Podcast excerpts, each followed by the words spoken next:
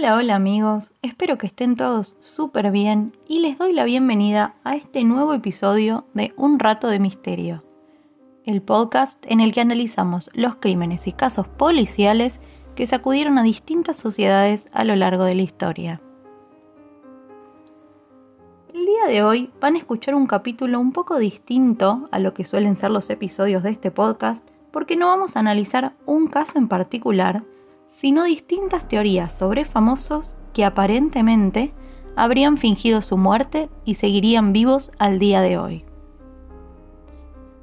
También tenemos algunas teorías sobre famosos que, al revés, habrían muerto y sido reemplazados por dobles para mantener su éxito. Hay muchísimos rumores que involucran a una gran cantidad de famosos, pero lo que hice fue investigar las más conocidos para poder presentárselas el día de hoy con las pruebas que los respaldan. En esta primera parte vamos a ver tres de las teorías más importantes y si les gusta, puedo hacer una segunda parte con más casos. Así que, como siempre, los invito si quieren a buscar un té, un café, lo que les guste tomar, y empezamos con la primera teoría.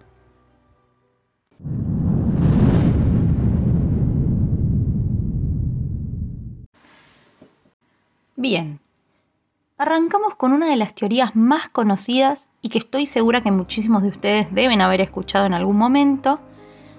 Y estoy hablando de la teoría que se llama Paul is dead o Paul está muerto, que involucra al mismísimo Paul McCartney, cantante, bajista y compositor de la banda Los Beatles. Este rumor empieza en 1969, cuando un hombre que dijo llamarse Tom llama una emisora de radio y les pide que reproduzcan la canción Revolution No. 9 a la inversa. En el audio se distinguen las frases Enciéndeme, hombre muerto y Paul está muerto, lo extraño. Además, en Strawberry Fields Forever se escucha al final de la canción Yo enterré a Paul. Pero, ¿qué significaría todo esto? Bueno, se dice que la banda ocultaba un gran secreto. Aparentemente, Paul habría muerto en un accidente automovilístico en el año 1966 y fue reemplazado por un doble al que entrenaron y operaron para que luzca como él. ¿Por qué? Para mantener el éxito mundial de la banda, aunque algunas versiones de esta teoría indican que no solo era para eso, sino también para, a través del control de masas, difundir nuevas drogas. Se dice también que pudieron guardar el secreto unos años, pero que en determinado momento les dio remordimiento y culpa de todo lo que habían hecho, entonces comenzaron a meter pistas sutiles tanto dentro de las canciones como en sus portadas a modo de acertijo para que los fans pudieran descifrar y descubrir de una vez la verdad. De acuerdo a estas pistas, los fans interpretaron que durante una sesión de grabación, Paul se habría enojado y se fue manejando su auto, un Aston Martin, pero que a las pocas cuadras sufrió un accidente que lo dejó decapitado y terminó con su vida. Cuando los otros integrantes de los Beatles salieron de los estudios de grabación, los intercepta un agente del servicio de seguridad que se presenta como Maxwell, les comunica la muerte de Paul y les pide que lo acompañen a la escena del crimen a verificar la identidad del fallecido ellos habrían identificado y corroborado que el cuerpo que se encontraba en la escena del crimen era el cuerpo de Paul. Algunas de las pistas que habrían dejado los Beatles fueron 1. La portada y contraportada del álbum Sgt. Pepper's Lonely Hearts Club Band, que se lanzó en 1967, y en él aparece, sobre la cabeza de Paul, una mano abierta que en varias culturas orientales simboliza la muerte. En la contraportada están todos los integrantes del grupo, pero solo McCartney está de espaldas y sobre su cabeza se lee la frase Sin ti, mientras que George apunta con su pulgar a la letra de una canción que dice miércoles por la mañana a las 5 en punto, que señalaría la hora de la muerte de Paul. 2. En la canción Good Morning, hay un segmento que dice, nada que hacer para salvar su vida, y ahora estás solo, en la calle, gente corriendo alrededor. Son las 5. 3. En la canción A Day in the Life, la letra relataría el accidente. Se las traduzco a continuación. Se voló la cabeza en un auto. No se dio cuenta que las luces del semáforo habían cambiado. Una multitud se quedó mirando. Habían visto su cara antes. 4. La portada de Abbey Road es una de las pistas favoritas de los fans. En la foto aparece Paul descalzo y con un cigarrillo en la mano derecha, cuando él era zurdo, por lo que se dice que estas cuestiones representarían al luto y al impostor que era diestro. Por otro lado, se dice que todos van camino a un funeral, que John viste de, blanco porque será quien lo preside, Ringo viste de negro ya que sería un asistente al funeral, y George viste de jean porque sería quien enterrara el cuerpo. Por último, la patente del auto que está atrás de ellos dice 28 if. En realidad sería 28 if, pero muchos fans lo interpretaron como 28 if, es decir, que Paul tendría 28 años si no hubiera muerto. 5. Existen algunos estudios antropométricos, entre ellos el de la Universidad de Miami, que indica que la voz de Paul en las canciones de 1965 y en las canciones de los años posteriores no es la misma, que no tiene la misma frecuencia vocal. Según investigué, la frecuencia vocal es el equivalente a las huellas digitales, no se repite de persona en persona. Estas fueron algunas de las pistas más importantes que encontré, de todas formas hay muchísimas más pistas en internet, los animo a seguir investigando si les interesa esta teoría. Mientras tanto, seguimos y les voy a contar un poquito más sobre este supuesto doble que reemplazó a Paul. Su nombre es William Campbell. Algunos dicen que su apellido completo es Campbell Shears y que lo mencionan en algunas canciones como Billy Shears. William habría sido el finalista de un concurso de dobles de Paul McCartney que los Beatles habrían llevado en secreto. Y una vez que ganó, comenzó la transformación.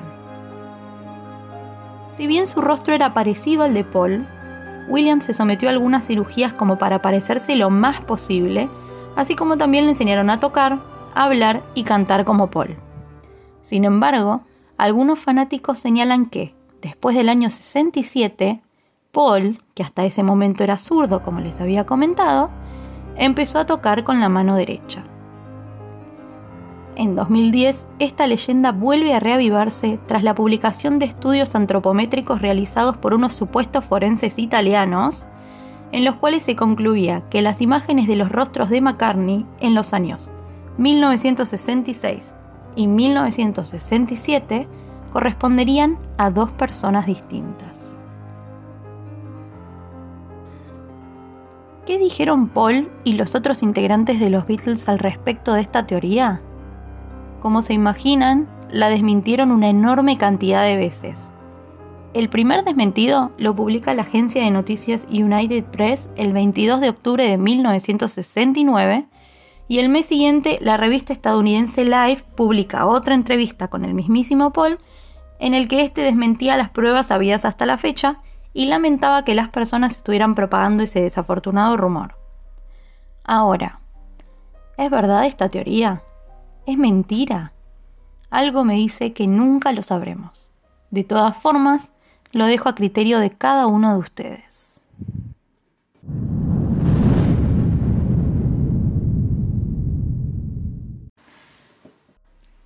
La segunda teoría del día de hoy involucra al cantante Michael Jackson, fallecido el 25 de junio de 2009 a causa de una intoxicación aguda de propofol y benzodiazepina. Estos medicamentos son poderosos anestésicos que solo se utilizan para intervenciones quirúrgicas. Sin embargo, su médico personal, Conrad Murray, se los habría administrado porque Michael se habría acostumbrado a consumirlos junto a otros sedantes para poder dormir. Murray fue acusado de homicidio involuntario y cumplió dos años en la cárcel. Hay muchas teorías relacionadas con la muerte del rey del pop, pero como se imaginan, hoy voy a contarles sobre la teoría que estipula que nunca habría muerto, sino que habría fingido su muerte. Muchas veces, cuando una persona famosa muere, a los fanáticos se les hace muy difícil de procesar y ahí es cuando surgen algunas teorías basadas en ciertas inconsistencias o datos del caso.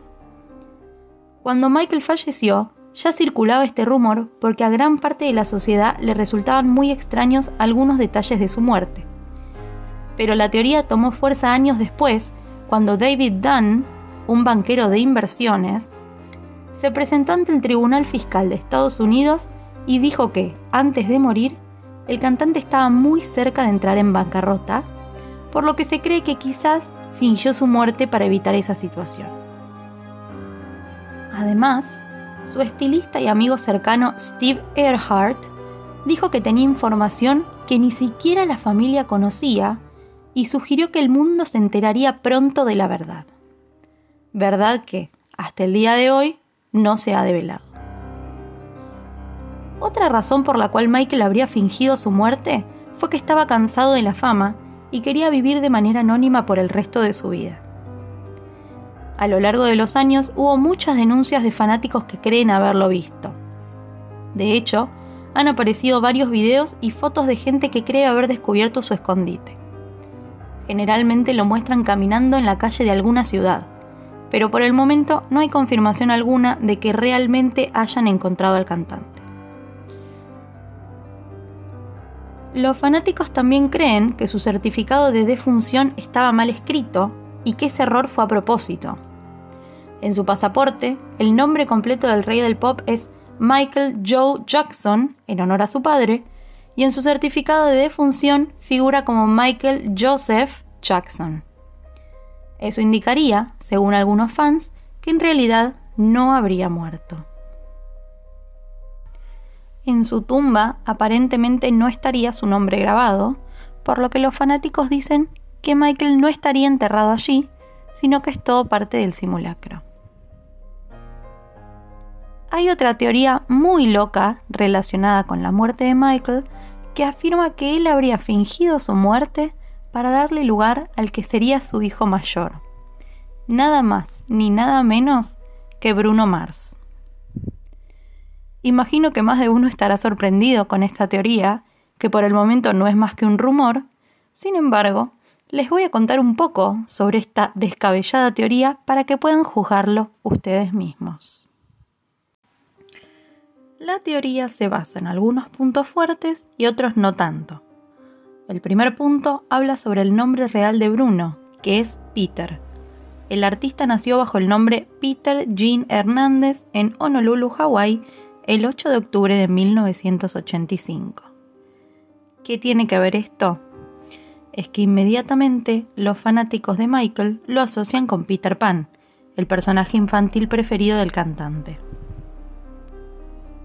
Otro elemento que alimenta esta teoría es que el mismo Michael Jackson, durante una entrevista, habría develado que tiene un hijo mayor no reconocido, pero que por nada del mundo revelaría su identidad para protegerlo a él y a su madre. También hay que admitir que hay un parecido físico muy grande entre los dos, así como también en ciertos movimientos y gestos que hace Bruno en sus videos. Y el último dato llamativo que tengo para dejarles sobre esta teoría es que en 2009, el año en que Michael Jackson muere, Bruno Mars fue aceptado por el sello discográfico del rey del pop. ¿Casualidad? Eso lo dejo a criterio de ustedes.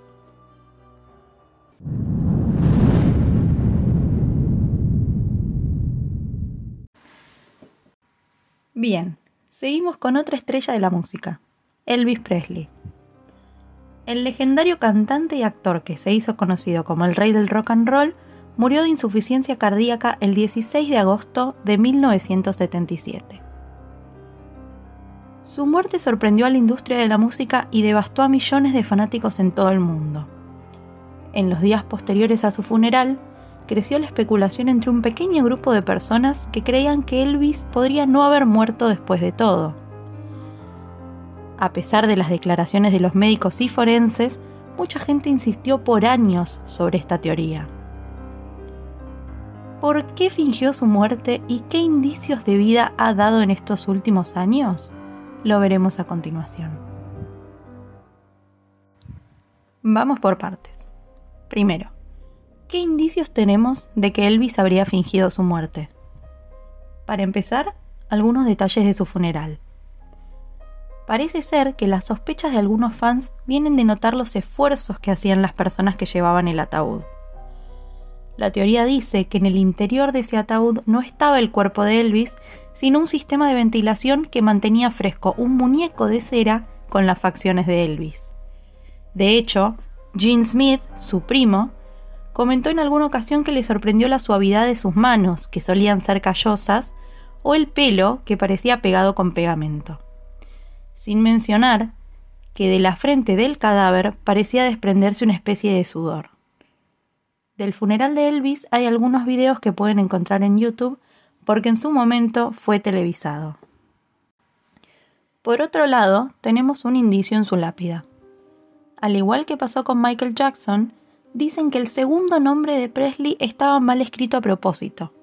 Aaron con doble A en lugar de Aaron con una sola A.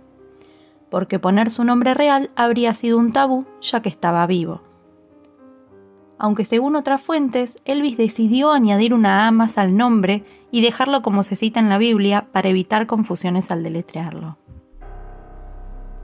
Después tenemos una entrevista de 2005 de Priscilla, la esposa de Elvis, con Oprah, en su programa, en la cual la mujer se refería a cómo Elvis consentía a su hija Lisa Marie. Se cree que en un momento, hablando sobre Elvis, Priscilla dijo, es exactamente lo que él dijo el otro día, antes de corregirse y decir lo que tú dijiste, como si estuviera hablando de algo que dijo Oprah. También dicen que, en una entrevista con Larry King, Lisa Marie evadió la pregunta de si alguna vez se sentía comunicada con su padre. Dentro de los indicios tenemos también incontables avistamientos de Elvis alrededor del mundo luego de la supuesta fecha de fallecimiento. Poco después de su muerte, un hombre se dirigió al aeropuerto de Memphis y compró un boleto de ida hacia Buenos Aires, Argentina. Según se informa, el hombre se parecía bastante a la estrella y dio el nombre de John Burroughs, un alias de Elvis que usaba al reservar hoteles.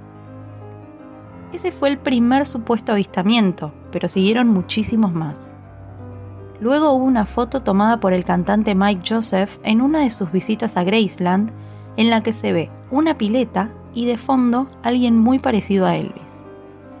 Si bien Mike aclaró varias veces en distintas entrevistas que se trataba de Al Strada y no de Elvis, sigue al día de hoy habiendo mucha gente que no le creyó. También hubo un rumor que involucra la película de 1990 Home Alone o Solo en casa, en la que supuestamente Elvis haría una aparición en ese entonces 13 años después de su muerte. En la película, mientras Kate comprueba la disponibilidad de vuelos, se ve un hombre barbudo de fondo y la teoría afirma que ese señor barbudo es en realidad Elvis Presley. Parece tener la edad adecuada, ya que en 1990 Elvis habría tenido 55 años, y además hay algo de similitud en los ojos y el color de cabello natural del cantante. Por último, se dice que el día en el que hubiera cumplido 82 años, varias personas vieron en Graceland a un hombre con barba blanca acompañado de personal de seguridad. Los fanáticos especularon que era el cantante y que llevaba seguridad justamente para estar protegido en su visita. De todas formas, y como se imaginan, estos avistamientos no han sido comprobados hasta el momento. Ya vimos los indicios, Ahora veamos las supuestas razones por las que Elvis habría fingido su muerte. Una de las mayores teorías es que fue para escapar de la mafia. Gail Brewer, autora del bestseller Is Elvis Alive, dijo en una entrevista con Time que examinó miles de documentos del FBI para llegar a la conclusión de que Elvis era un héroe estadounidense que debía estar en protección de testigos. Brewer dijo que el FBI reclutó a Presley como un agente encubierto en 1976. El objetivo, ayudar a la agencia a infiltrarse en una organización criminal llamada La Fraternidad, que aparentemente estaba formada por un grupo de estafadores. Se supone que el FBI se había acercado a Elvis porque un miembro de la fraternidad tenía tratos con él por la venta de un avión y Elvis se ofrece como voluntario estimulado por su amor por Estados Unidos y su respeto por la agencia. Pero cuando se descubre que Elvis era un topo, el FBI lo incluye de inmediato en el programa de protección de testigos, y así es como Elvis finge su muerte, por miedo a que lo matara la mafia. Por supuesto, esta teoría de momento no ha sido confirmada. Otra de las teorías es que Elvis habría fingido su muerte para escapar de las presiones de la fama y vivir una vida de bajo perfil.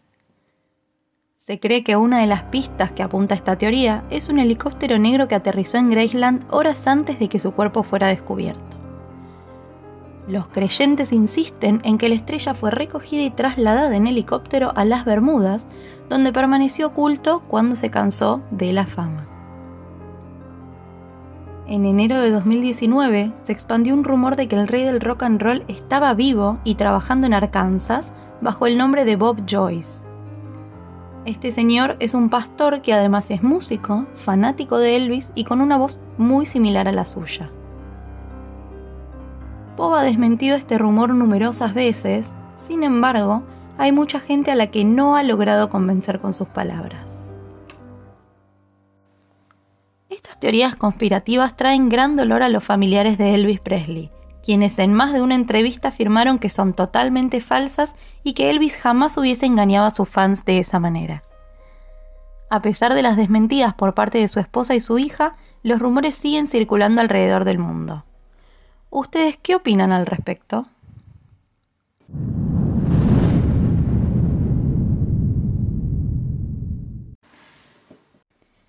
Espero que les haya gustado este nuevo episodio del podcast y les agradezco por haber llegado hasta acá. De momento analizamos las teorías que involucran a Paul McCartney, Michael Jackson y Elvis Presley, pero hay muchísimas más. Si quieren que haga una segunda parte con más teorías de famosos que fingieron su muerte, pueden dejármelo en la cuenta de Instagram arroba unratodemisterio.arg. Ahí también encontrarán información complementaria sobre cada uno de estos casos, toda la evidencia, imágenes y videos de los que les hablé durante esta emisión. Queridos amigos, eso ha sido todo por hoy. Les mando un beso grande y los despido hasta el próximo episodio.